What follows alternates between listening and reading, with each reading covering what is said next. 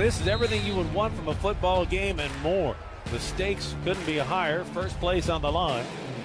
Jackson throws across the middle. It's intercepted. Pick six for the Steelers to start it. The Ravens, who trailed 7 0, have now scored 13 unanswered points. Lamar Jackson has turned it over for a third time today. We have respect for him, but we don't fear him. We're not surprised by anything that transpires. The Steelers have climbed right back in this game. Lamar Jackson fires to the end zone, incomplete, and this game is over. Es un gusto saludarles como siempre en NFL Live este miércoles 25 de noviembre.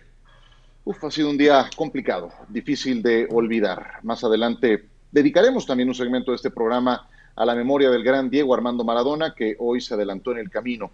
Y en materia de NFL también ha sido un día complicado. Mañana es uh, una jornada histórica para los estadounidenses, para la NFL. Es el famoso Día de Acción de Gracias, donde hay tres juegos programados. Y hasta el día de hoy existía esa programación, porque se tomó la difícil decisión de que no se juegue el tercero de la jornada, el nocturno, el estelar, el más esperado, Ravens contra Pittsburgh Steelers en Heinz Field. Y esto se debe a que los Baltimore Ravens continúan agregando jugadores que han dado positivo a la lista de COVID. Matt Skura, Patrick McCary, que son linieros ofensivos, se suman a Pernell McPhee, a Calais Campbell, J.K. Dobbins, corredor de bola, Brandon Williams, Gar Medio, Mark Ingram, corredor, y esto ocurre 31 horas antes de que ocurra el kickoff de este partido, como estaba programado, es que se dio el anuncio. Y de esta forma se da a conocer de parte de la NFL que el Ravens contra Steelers, fundamental para Baltimore, se estará jugando el próximo domingo al mediodía. Y no tendrá una programación nocturna como originalmente se esperaba. Es la segunda vez que una situación semejante impacta a los Steelers y ni siquiera ha sido por casos de contagio dentro de su propio equipo, sino de su rival. Es el decimotercer juego que es reprogramado en la actual temporada por temas de COVID. La decisión de cambiar el partido de Ravens Steelers al domingo se tomó por precaución para garantizar la salud y seguridad de los jugadores, entrenadores y personal del día de juego y en consulta con expertos médicos. Es el comunicado oficial de parte de la NFL. Y evidentemente al calor del momento hubo algunas eh, declaraciones o algunas publicaciones que no le habrán sacado una sonrisa, que digamos al comisionado Roger Goodell, Chase Claypool de Steelers, debe ser una broma. Devlin Hodges de Steelers, hombre, esto es una tontería. Eric Ebron, no voy a mentir, NFL, estas son tonterías. Juju Smith Schuster, primero, la NFL nos quita nuestra semana de descanso porque otro equipo no pudo resolver, se refiere a la semana 3, no pudo resolver su problema de COVID y ahora nos quita nuestro juego de Thanksgiving en horario estelar por el mismo motivo. Y si lo queremos ver desde este ángulo, Pittsburgh tiene, tiene también eh, con esto eh, perdida una mini semana de descanso. Iban a tener semana larga para preparar su siguiente compromiso. En fin, y no se debe a un problema de los Steelers, sino de una tercera persona, de su rival en turno. Ya los ven, a John Sutcliffe, a Mauricio Pedrosa, a Pepe Mondragón. Señores, siempre un gusto tenerlos en este programa. ¿Cuál es el impacto de esta reprogramación? John, venga. Bueno, hay un impacto económico inmenso. Hay que recordar que este partido lo tenía la cadena NBC como cuando es el kickoff, eh, más allá de un Thursday night normal. Eh, no sé, 200, 250 millones de dólares de por medio el hecho de que van a recuperar el domingo algo de la comercialización, pero también se va a canibalizar la liga, porque entonces hay partidos en CBS, en Fox y en NBC, pero es lo que hay. Yo entiendo la molestia de los Pittsburgh Steelers, pero esta es una pandemia. ¿Qué nos dijo el doctor Fauci hace meses? ¿Quién va a dictaminar la temporada de la NFL? El COVID-19. Y ahí estamos viendo. Si lo que les preocupa es que un jugador esté incubado, y todavía puede dar positivo de aquí a mañana o pasado, yo le aplaudo a la liga, sí, mala suerte para los No, ¿cómo? yo no. Pero la liga lo está haciendo bien, la liga lo está bien. No, no es cierto. No lo están haciendo bien, porque este no es un tema de suerte, porque este equipo tenía programado una semana de descanso la semana 8 se las quitaron para que pudieran jugar contra un equipo porque no manejaron el tema del COVID bien. Ellos sí lo han hecho. Y ahora que tenían 10 días de descanso a estas alturas de, la temporada que los necesitan, porque esa semana de descanso estuvieron entrenando hasta el último día cuando les avisaron que ya no se iba a jugar, no fue una semana de descanso y es la misma situación que estamos viviendo ahorita. Entonces, sí, claramente esto está afectando a un equipo más que a todos. Y eso hay que ponerlo ahí. la NFL está fallando. Y te voy a, ver, poner John, otro ejemplo. John. Hace 20 días los Titanes, San Francisco estaba en una situación muy similar y tuvieron que jugar ese partido. A ver, ¿Cuál Pepe, es la diferencia ahorita? A ver, permítame ponerle un paño frío a la conversación. A ver, adelante. Niño. Esta, este no es la NFL contra los Steelers. No nos equivoquemos. No, claro, la NFL yo estoy de acuerdo. no tiene ningún interés en afectar a los Pittsburgh Steelers. Este es el juego más redituable económicamente de toda la temporada regular para la liga. No nos olvidemos de algo. Aquí en Estados Unidos el Día de Acción de Gracias al día siguiente es Black Friday. La comercialización de productos de jueves en la noche a viernes en la mañana solamente es superada por la del Super Bowl. La liga no quería cancelar este juego. La liga no quería posponer este juego. La liga no tuvo más remedio más que hacerlo. Y Pepe, no son los Steelers. Somos todos los seres humanos los que nos tenemos que adaptar a la pandemia. Si afecta el calendario de, Pittsburgh, ni modo. Y tú haces una cosa para rematar. El primero que está diciendo esto es Mike Tomlin. Los jugadores podrán decir lo que quieran, podrán postear lo que quieran. El gran trabajo esta temporada de Mike Tomlin es que ha sido capaz de superar todos los obstáculos que la campaña y el 2020 le han puesto enfrente. Pero esto Tú sabes es el tipo de señor que es Mike Tomlin. No, va a decir una cosa en contra de la liga, no lo va a hacer así de simple, pero sí está afectando a un equipo más que a otros. Te repongo el ejemplo, pero, no por tendencia de que es voluntaria Tenían más casos de COVID que lo que tiene Baltimore. ¿Por qué no, movieron ese juego? Contéstenme eso. ¿Por qué la NFL no movió el juego de San Francisco contra Green Bay? ¿Por qué no lo Sería una imprudencia que se jugara este partido. Sería una ¿Y por qué jugaron en San Francisco? Yo sé que los Steelers fans están enojados, lo vuelvo a decir. El COVID es el que determina. Aguantaron, están haciendo lo mejor que puedan. Y no olvidemos John, que por más sabían que, había casos de COVID en Baltimore. A ver, Pepe, ¿cuál hubiera sido tu esperaron hasta hoy para mover John, el juego. Dame chance, John. John dame chance, John. Pepe, ¿cuál hubiera sido tu solución? Pepe, si tú eres el comisionado, anunciarlo el lunes, anunciarlo el lunes para que Pittsburgh pueda descansar no esta se sabe, semana. Pepe. no se puede saber, es imposible saberlo, Pepe. No, no era imposible saber sí, sí, los casos saberlo. positivos sí, sí, es imposible saber. Uno a uno, a ver, a ver, a ver, a ver, a ver, tiempo fuera, tiempo fuera. Uno por uno, uno por uno.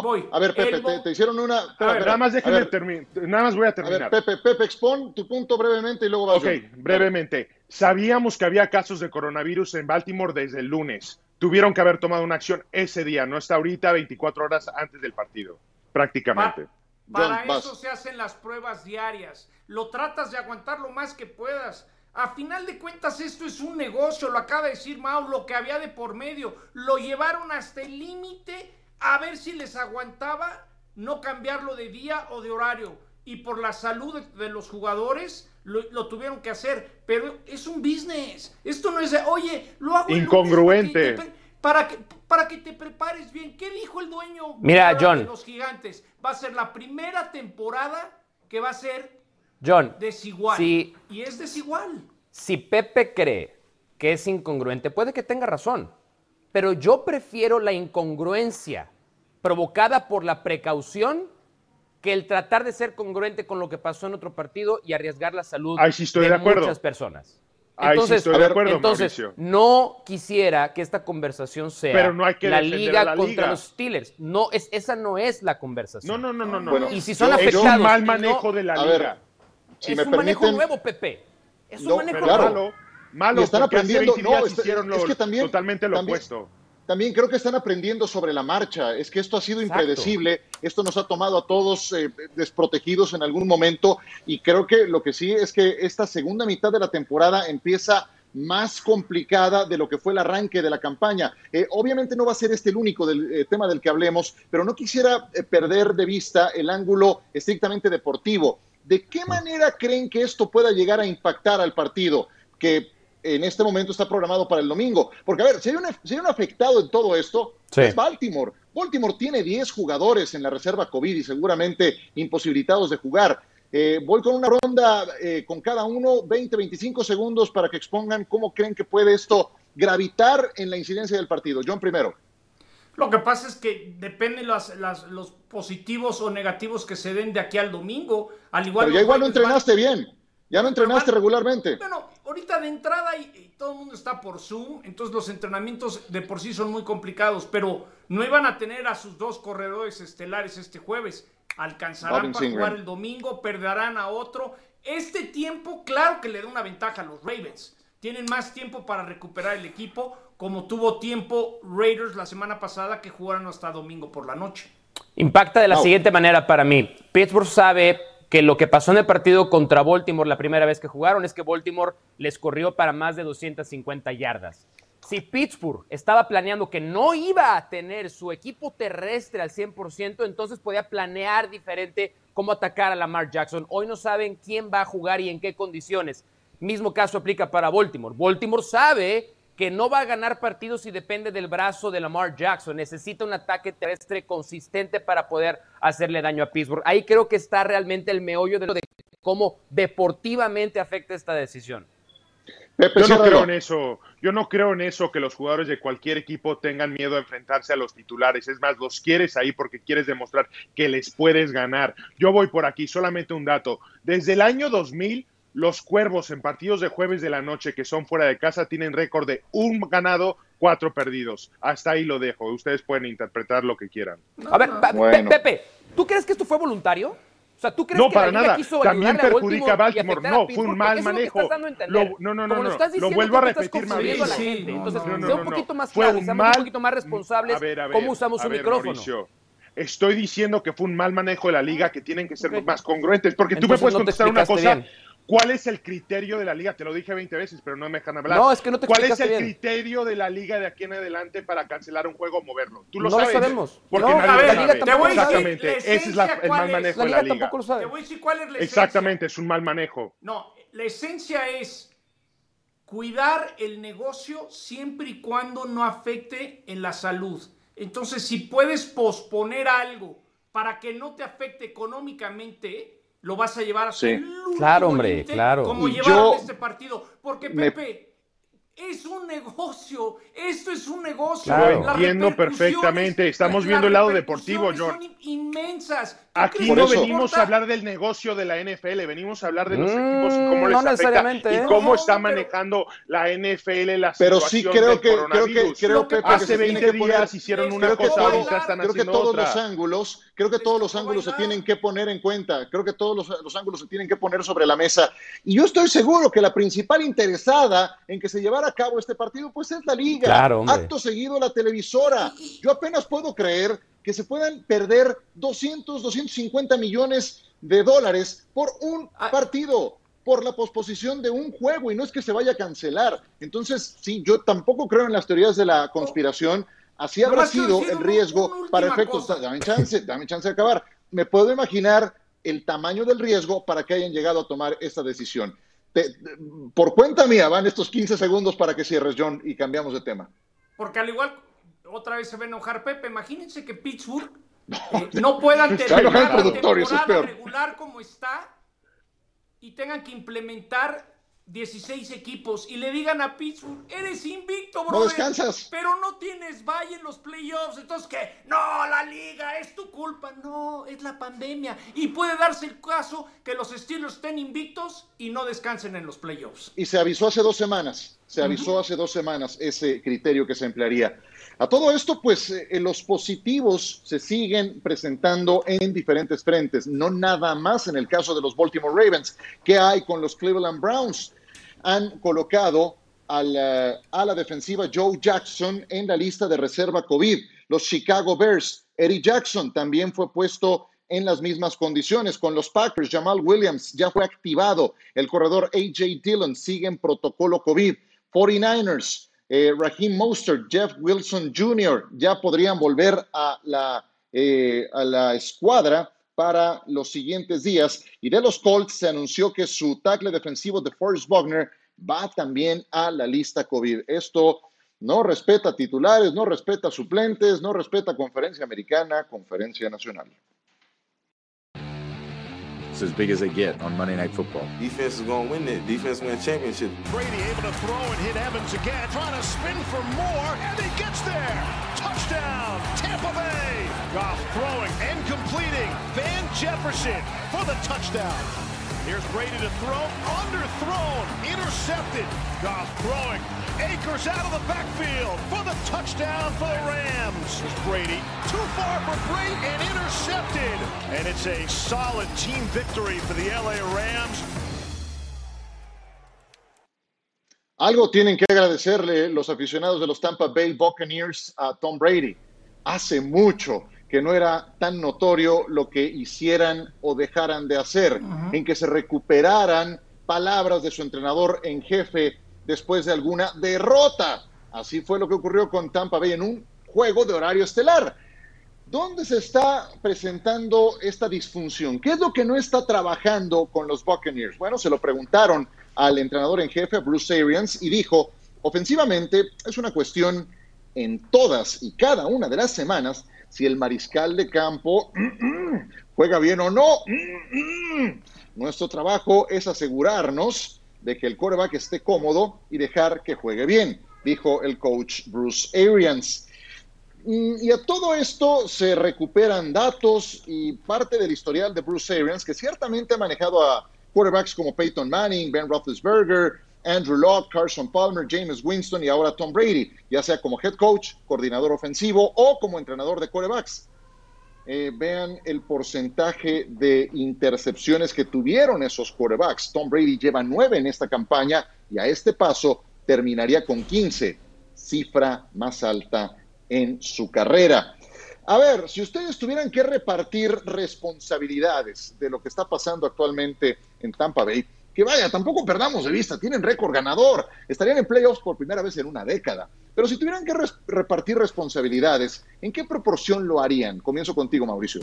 99% del problema es Bruce Arians, 1% del problema es Tom Brady. Tom Brady es el mejor coreback de todos los tiempos. Tom Brady hasta la temporada pasada nos está demostrando que hoy a estas instancias, en sus 42, 43 años, puede jugar de una manera y Bruce Arians es necio. Yo no había conocido un personaje en la NFL más necio y terco que Bruce Arians desde John Sutcliffe. Hoy estoy convencido que Bruce Arians es todavía más terco y necio que John Sutcliffe y no ha entendido que a Brady hay que hacerlo jugar de un modo. Brady es tan bueno y tan disciplinado que hace caso, que se va a equivocar, se va a seguir equivocando. Pero ahí tiene el equipo, como dice Ciro, en posición de llegar a playoffs y probablemente de ganar 10 partidos. Y eso ya es mucho para Bruce Arians.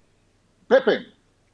70% Tom Brady y 30% Bruce Arians. Y qué bueno que tocaste ese tema, Mau, porque si a ti te convenció Tom Brady el año pasado que podía jugar, a mí no. Tuvo dos partidos que ni siquiera completó el, 40, el 47% de sus pases. Tuvo seis partidos que no completó ni siquiera el 57% de sus pases. Después de la semana 9, solamente completó más del 57% de sus pases una vez para que me vengan a decir que es el sistema. Son peores números que los que tiene Carson Wentz. No tiene nada que ver el sistema. Es un coreback de 43, 43 años que ya no puede hacer la mayoría de las cosas que tiene que hacer un coreback hoy en día en la NFL. No puede extender la jugada no puede lanzar profundo. ¿Qué quieren? Que jueguen a pases cortos todo el tiempo y que sea una ofensiva también impredecible. Piden demasiado. Esto es un tema de edad que no pueden pelear. Se están golpeando contra una pared.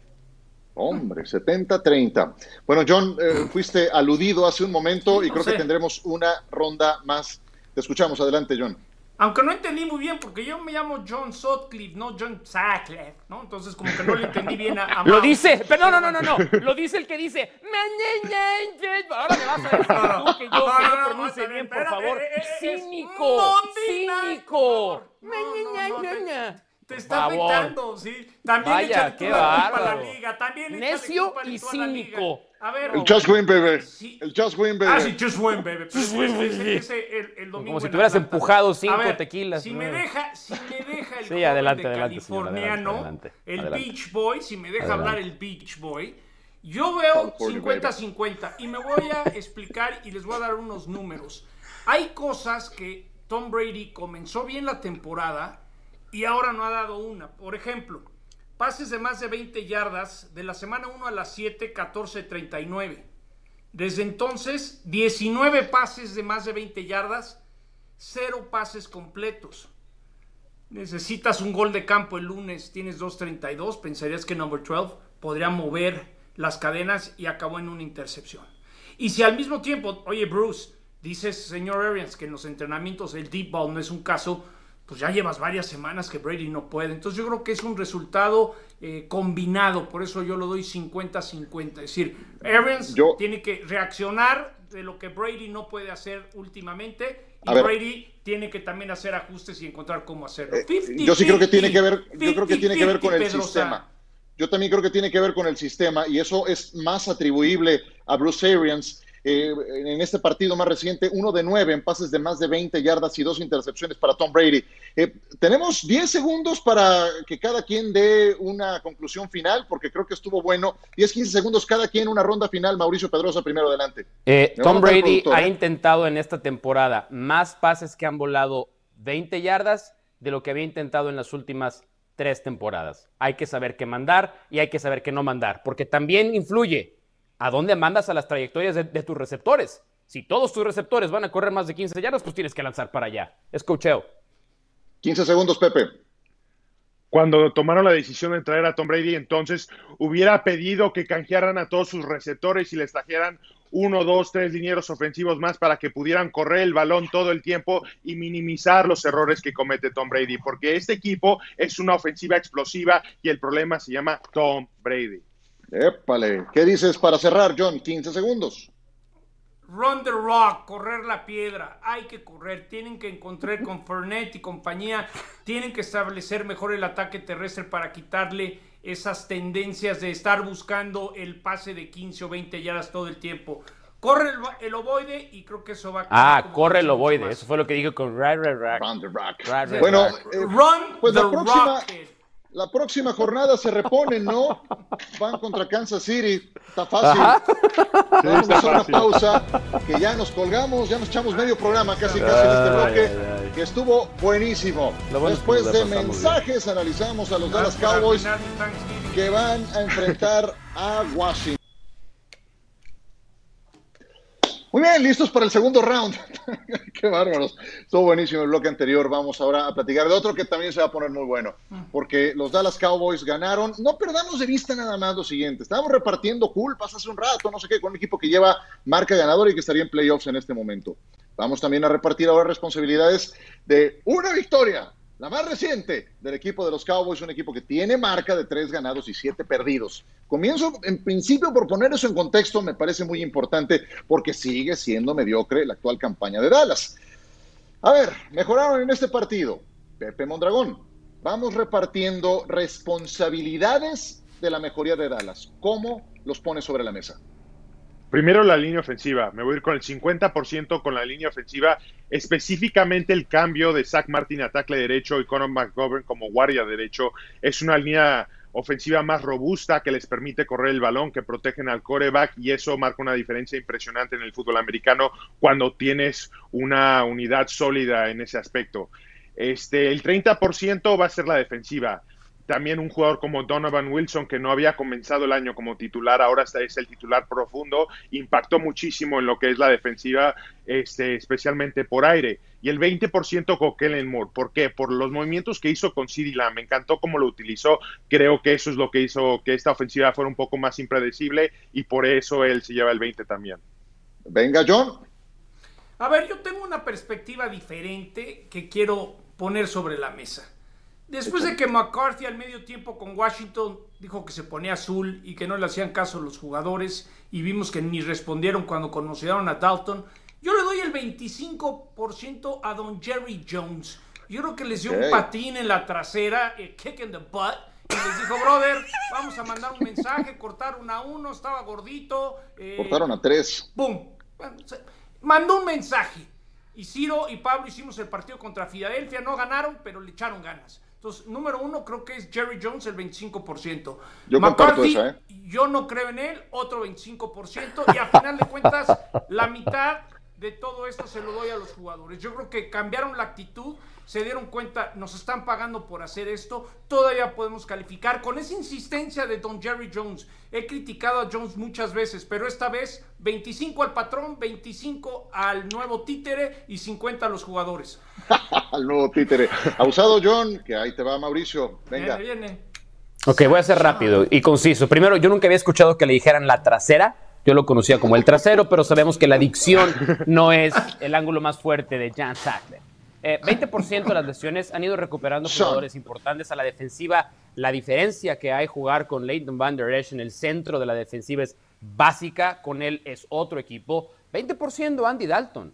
Andy Dalton contra Minnesota jugó como en sus mejores días con Cincinnati pases efectivos, en comando totalmente de la ofensiva, pero nada de eso sucede sin liderazgo. Y el liderazgo es la capacidad de Mike McCarthy, 60%. Era imposible que en esta temporada atípica, sin OTAs, sin un training camp adecuado, un entrenador en jefe con ideas tan claras y concisas las pudiera implementar en un equipo que las necesitaba, sobre todo a partir de que cayó el coreback titular creo que se dio cuenta, sí, tenía que cambiar cosas Mike McCarthy, 100%. Estaba haciendo lejos lo que hubieran esperado los Cowboys, pero las cambió. Y los jugadores compraron ese mensaje y hoy juegan duro y es mérito del entrenador.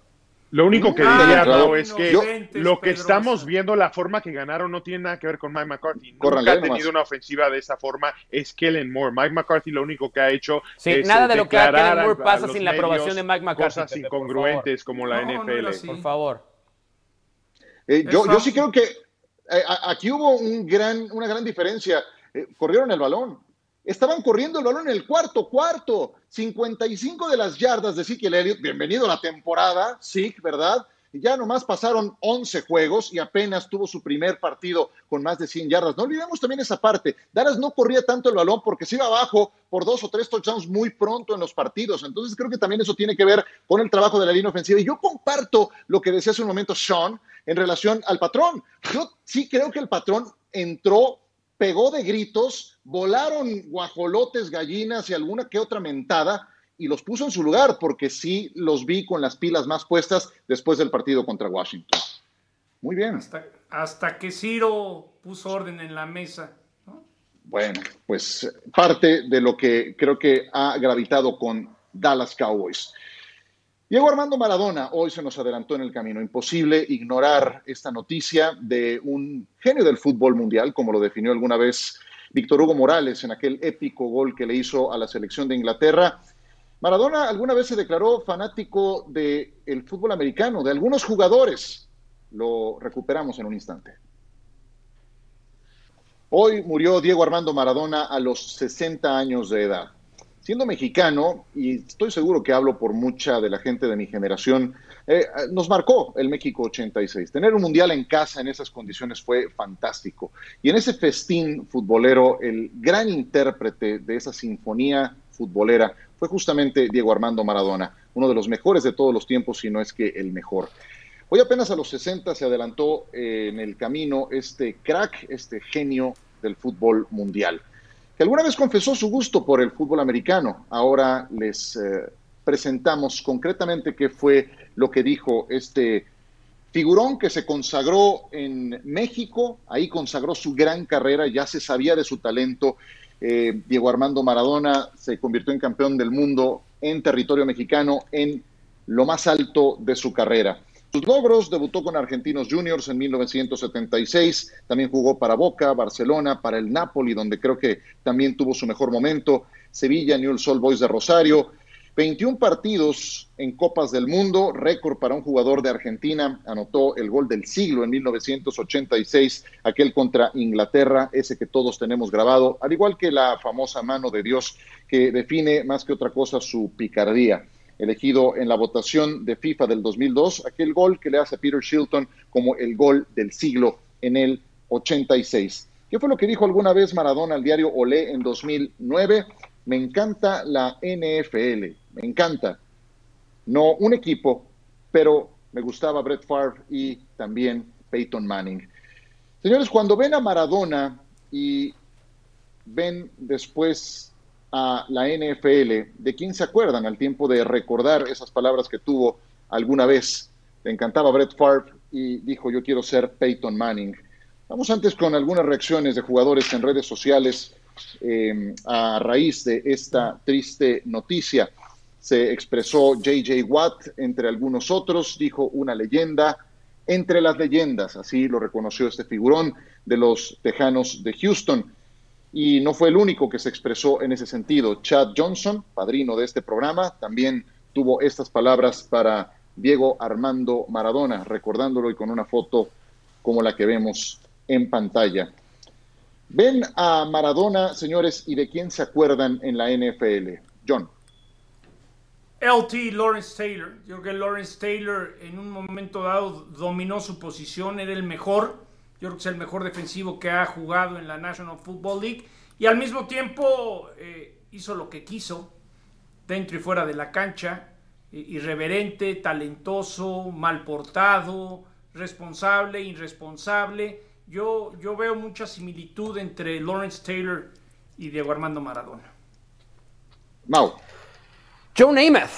Joe Namath, sí entiendo lo de Lawrence Taylor y lo comparto al 100%. Yo con Joe Namath hablo de la personalidad adentro y fuera del terreno de juego, adentro y fuera de la cancha y el impacto que podía tener en el resto de sus compañeros. Joe Namath y la cuando garantizó ganar un supertazón, no necesariamente tenía el equipo más talentoso a, su alrededor, eran desfavorecidos por mucho. Argentina, cuando tuvo en el 86 Maradona, Valdano y a al lado, no necesariamente tenía en ese momento los mejores jugadores del mundo consigo y aún así fue capaces de, llevarlos a un título. Neymar tuvo una lesión tremenda y de ella regresó, ganó el premio al regreso del año en el 74. Maradona le fracturaron, le cortaron las piernas. Coicoechea con el Athletic de Bilbao y fue a Nápoles a ganarlo todo. En fin, creo que esa parte de la personalidad la identifico mucho entre los dos, entre Joe Namath y Maradona.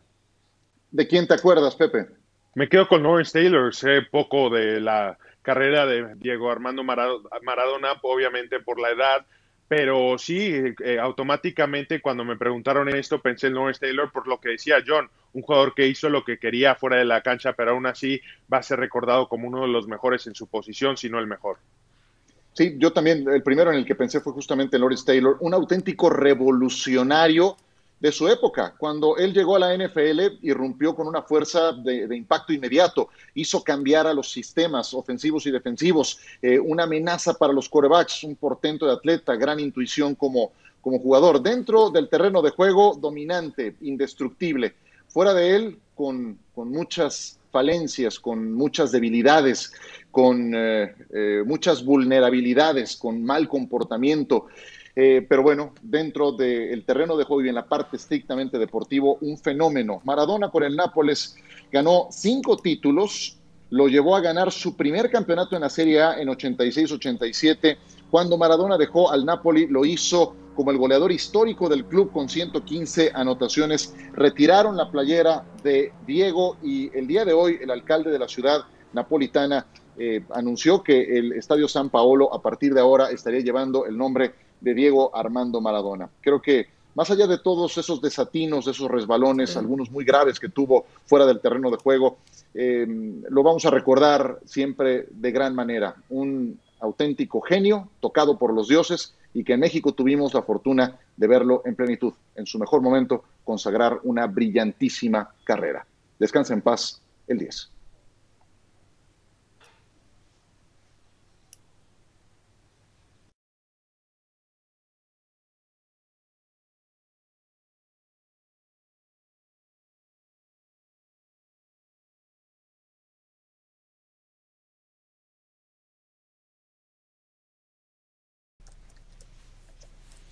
Mike Glennon fue designado para iniciar el partido de los Jacksonville Jaguars frente a los Browns. Tercer quarterback diferente. Si no es Chana, es Juana y si no, su sobrina.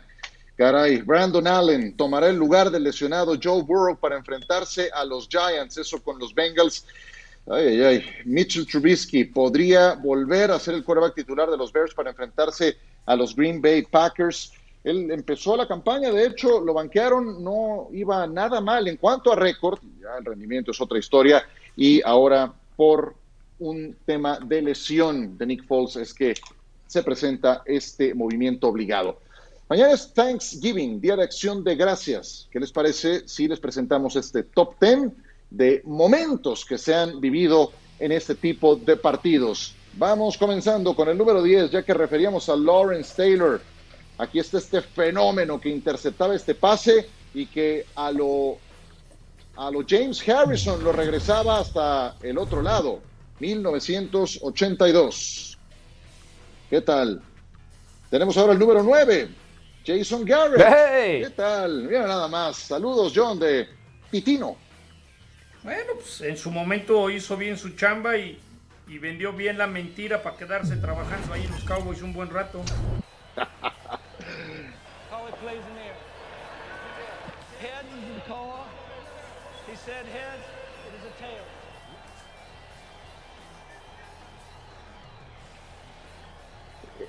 ¿Y esta pachanga qué fue, Mauricio Mira, mira, Pepe, Pepe, desde esa época querían trabarse a los estiles la NFL. Desde Te lo estoy diciendo y no me crees. Es culpa de la liga también. Qué barbaridad. Aquel volado polémico. Número 7.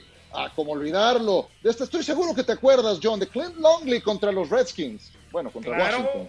Había que venir de regreso. Este es Drew Pearson, ¿no? Ahí lo tienes. Ahí lo tienes. A Clint Longley lanzando ese pase a Drew Pearson. Número 6. Estamos con Randy Moss. Pepe. Qué receptor era Randy Moss y este partido que tuvo contra los Vaqueros de Dallas en el 98. Sé que no lo quieren recordar, pero vale la pena porque es una cosa que solamente vamos a ver una vez.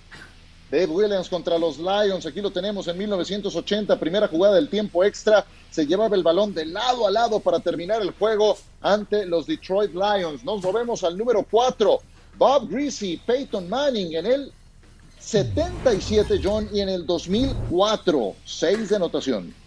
A ver, este, esta sí no la había visto. Ah, no te hagas. Tú lo cubriste. ¿Cómo no? Si fuiste reportero de cancha, no te hagas. No, ahí, ahí, ahí era cuando hacía NFL Murrieta. Ahora, ¿ya vieron la particularidad de que Detroit siempre juega en Thanksgiving, pero no tiene ni una jugada a favor? creo que tuvo una época en la que fueron como 15 años que perdieron juegos de manera consecutiva en Thanksgiving. Sí, un, auténtico desastre. ¿eh? Pues sí, O.J. Simpson también acumuló esto en el 73, imagínense, justamente contra los Lions. ¿Cómo olvidar esta de Leon Led? Fue de pena ajena contra los Dolphins. Sí, en 1993, eh, en ese pequeño huequito que estaba en el antiguo estadio de los Vaqueros, cayó una nevada tremenda. Ese sí me acuerdo, para que veas dónde estaba. Así entregó el par. Estaba llenando la barriga con mi jefe, puro pavito. Leon Led, que fue un muy buen jugador, nos acordamos de él por esta tontería por la que le pasó en el Super Bowl, contra los Bills de Buffalo. Y de Mark Sánchez, pues tristemente nos vamos a acordar de esta, ¿no? Sí, ¿no te acuerdas quién hizo ese partido? Sí, lo narramos, ¿cómo no? Yo no podía creerlo, ¿cómo es posible? Esa fue la primera vez que a mí me tocó hacer un partido y, fue con el maestro Ciro Procuna, el bot fumble. Y ahí estaba la primera dama, Margarita Zavala, viendo el juego a nivel de cancha, ¿se acuerdan? No. Ah, esa no me la sabía. Esa no me la sabía. Pero ah, les, quiero preguntar entonces que me digan cuál es su momento favorito, su, momento favorito de Día de Acción de Gracias, Pepe. Yo sé que de John va a ser cuando está llenando la barriga, como dijo hace un momento. Pepe, en materia de fútbol americano, ¿cuál sería? Sería la de Mike Tomlin cuando se mete a la cancha para estorbar a Jacoby Jones. No es algo que digo que estuvo bien que lo, que lo hizo, estuvo muy mal que lo, que lo hiciera, pero la verdad fue un momento hasta cómico que hiciera eso. ¿Quién hace eso? Esa fue de barrio, ¿eh? Esa fue de barrio. y la, también la de Ndama Kansu, cuando pisa el liniero de los Packers, también esa fue de barrio. Ah, como no, claro que sí, de esa ya no me acordaba. John, ¿cuál es la tuya? Pues era la, la del 2012, el Bad Fumble de, de, Mark Sánchez. La verdad, lo vi cuando nos preguntaban, oye, esa, esa me dio mucha risa. Le metieron una paliza a los Patriots y era el, Rex Ryan contra Bill Belichick y todo el pleito que traían. Pero, pero sí, para mí lo más importante es el pavito, el stuffing, el puré de papa, el gravy y para adentro, hermano. Muy bien. No, para, mí también es esa, ¿eh? Yo le, voy a ahorrar aquí unos 10 segundos a la producción. Yo también me quedo con esa, porque, ¿saben? No he vuelto a ver otra cosa semejante a aquello que le pasó a Mark Sánchez, que yo sé que tuvo mejores momentos que este, pero pues tristemente cuando pasan los años y dices cuáles son los dos, tres flashazos de cada jugador con los que te quedas, pues ni modo, querido Mark, pero este es uno de ellos. Mauricio Pedrosa, ¿cuál es el tuyo? Pensé que ibas a decir porque te la pasaste muy bien con tu analista de turno, pero ya veo que te acuerdas más de, de, Mark Sánchez. Em, el mío era, era, era justo el del 93, y es el del 93 porque yo tenía, era muy, muy, muy chico de edad en ese tiempo, y creo que es el primer juego de Thanksgiving que yo recuerdo. Y recuerdo llegar de la escuela, y decir, ¿cómo hay fútbol americano en jueves? Qué raro. Y luego está nevando en el estadio de los vaqueros, pero que no era medio techado el estadio. ¿Y cómo está nevando en noviembre? Era todo muy nuevo para mí. Y a partir de ahí, pues se volvió una de las más bonitas tradiciones, el ver fútbol americano y comer el último jueves de noviembre, el día de dar. Yo doy gracias por compartir con todos ustedes de una vez. Muy bien, pues eh, qué, qué, buenos recuerdos los que se generan de, de, este día que ya se aproxima. Y los Cowboys que van a jugar, como es una tradición, pues lo harán de luto, caray, qué, día tan complicado en, en, muchos sentidos, porque hoy los Cowboys anunciaron que su entrenador de acondicionamiento físico, Marcus Paul, recordarán que ayer les dábamos la noticia de que tuvo que ser muy temprano llevado a un hospital en ambulancia eh, por un problema de salud que se presentó repentinamente. Hoy murió, tristemente. Eh, él fue parte de cinco eh, campeonatos, de cinco títulos ganados en Super Bowl. Jugó como safety con el equipo de los Bears, como coach con los Patriots, con los Jets, con los Giants. Murió a la edad de 54 años de edad. Hay un comunicado de parte de los Cowboys y palabras, desde luego, que ha puesto el coach McCarthy y la directiva del equipo de Dallas. Nosotros continuamos. Descansa en paz. almost half my life I've been here giving Steeler fans everything I have. I feel like I still have more to give this game and give this city. That's my QB. What a throw by Ben. I was like, he really threw it. Did he make that look easy?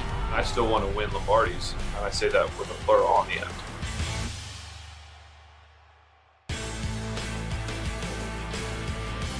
Las mejores temporadas de los Pittsburgh Steelers, ahora que se mantienen invictos y que, pues sí, yo entiendo que están medio enojados porque les han eh, cambiado de nueva cuenta de eh, horario, de programación, un uh, juego de la importancia de este que viene contra los Baltimore Ravens. Vamos a recuperarlas. Y ya ven que hoy están repartiendo bueno, están, están, mis compañeros están repartiendo golpes de un lado para otro, qué sé yo, eh, argumentados desde luego todos, pero estamos repartiendo porcentajes de responsabilidad, ¿no? Pues aquí están las mejores temporadas de los Pittsburgh Steelers en su historia. Eh, obviamente, los que alcanzamos a ver a la cortina de acero, pues nos acordamos de esa como la mejor parte de esta franquicia ciertamente histórica. Yo les pregunto de este récord invicto que tienen ahora los Pittsburgh Steelers, ¿Cuál es el porcentaje de responsabilidad? ¿Cómo lo repartes, Pepe? Yo diría que 100% Big Ben es prácticamente el mismo equipo que estamos viendo 100. que fue el de la temporada pasada. Eh, la diferencia es el coreback, lo que está haciendo con esos jóvenes receptores. Juju Smith-Schuster es el veterano de ese equipo. Te da una idea de lo que está haciendo Big Ben con muy poco, la verdad. No tienen juego terrestre, todo es el coreback, porque esta defensiva ya estaba la temporada pasada. Ok, 100%, pero no juega solo, Pepe, de, de, repártele un No, no, no, pero la ¿no? diferencia de este equipo al del año pasado es 100% Sí, entiendo. Big Ben. Sí, entiendo el punto. ¿Qué opinas, John? A ver, yo le daría como un 25% a la gerencia general el- en buscar talentos. Vienen haciendo las cosas muy bien desde que consiguieron a Mick el año pasado. Lo de Claypool, es decir, jugadores en el draft que están teniendo impacto. Y de ahí tendría que poner un 30% a la ofensiva. Me gusta mucho lo que ha hecho Big Ben, que cambió. Y un 50% a la defensa. Esta defensa es la que más domina. Me ha tocado varios partidos que neutralizan al coreback rival. Entonces 50 a la defensa, 30 a Big Ben y 20 a la gerencia, porque han tomado muy buenas decisiones en traer nuevos jugadores novatos. ¿Cómo repartes, Mau? Primero estoy indignado. O sea, estoy verdaderamente Ay, molesto con lo que acabo de escuchar. Eh, la falta de respeto al evidente ganador del premio al entrenador del año, Mike Tomlin, que merece por lo menos el 50% de la responsabilidad. Hace un año, sin ver Rodlisberger, este equipo llegó a la última semana de la temporada con posibilidades de playoff. Dos semanas antes de la temporada que acabara con posibilidades de playoff. Sí, evidentemente con Big Ben el equipo es mejor, pero sin él el equipo no acabó 0-16 y eso es porque Mike Tomlin venía construyendo un equipo que hoy está dando sus frutos. Y sobre todo cuando hablamos que no hay, sí hay buenos jugadores, hay excelentes jugadores, no lo creo. más responsabilidad entonces para el entrenador. Mike Tomlin 50, todos los demás el resto del 50. Yo nada más no les pongo contexto, ustedes repartan como gusten, pero no olviden que Pittsburgh no está enfrentando esta campaña un calendario de campeón divisional el año anterior. Entonces sí creo que también el calendario ha sido muy benévolo con Steelers en cuanto al grado de dificultad de sus rivales. Ha sido más bien rudo en la reprogramación de algunos partidos y esa, esa parte la entiendo muy bien. Hasta el momento la están librando bastante bien y de manera impecable, sin derrota. vámonos, la liga. A, vámonos a una pausa, regresamos con más. Recuerden que el Sunday Night Football está por la pantalla de ESPN. Tendremos a los Chicago Bears contra los Green Bay Packers. Acompáñenos.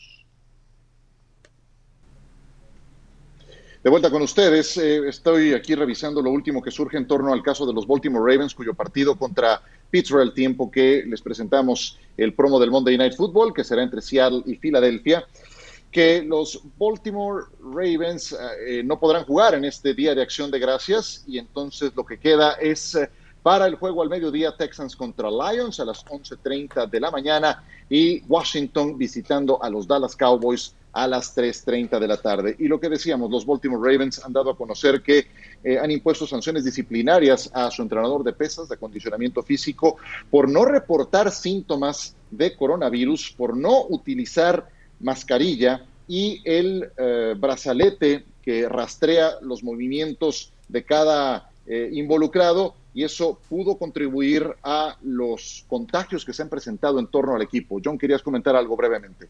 No, que la liga de una manera remota puede meterse, vigilar qué está pasando con cada eh, instalación, el brazalete es para saber si te contagiaste, con quién estuviste alrededor. Es decir, la liga está haciendo lo mejor que pueda y pues si te tocó Peaceful, pues aguántate y no estés chillando. Mau, algo breve. Sí, eh, acordémonos el plan de tener una semana extra de juego. Se acabó para por lo menos Steelers y Ravens un poco la tolerancia de tener otro caso que pueda afectar el calendario. En un enunciado, Pepe. Ahora sí que se aguanten, ¿no? Pero antes no. Bueno, con esa nos despedimos. Gracias, señores. John, Mau, Pepe, que la pasen muy bien. Les mando un abrazo y disfruten la jornada de mañana.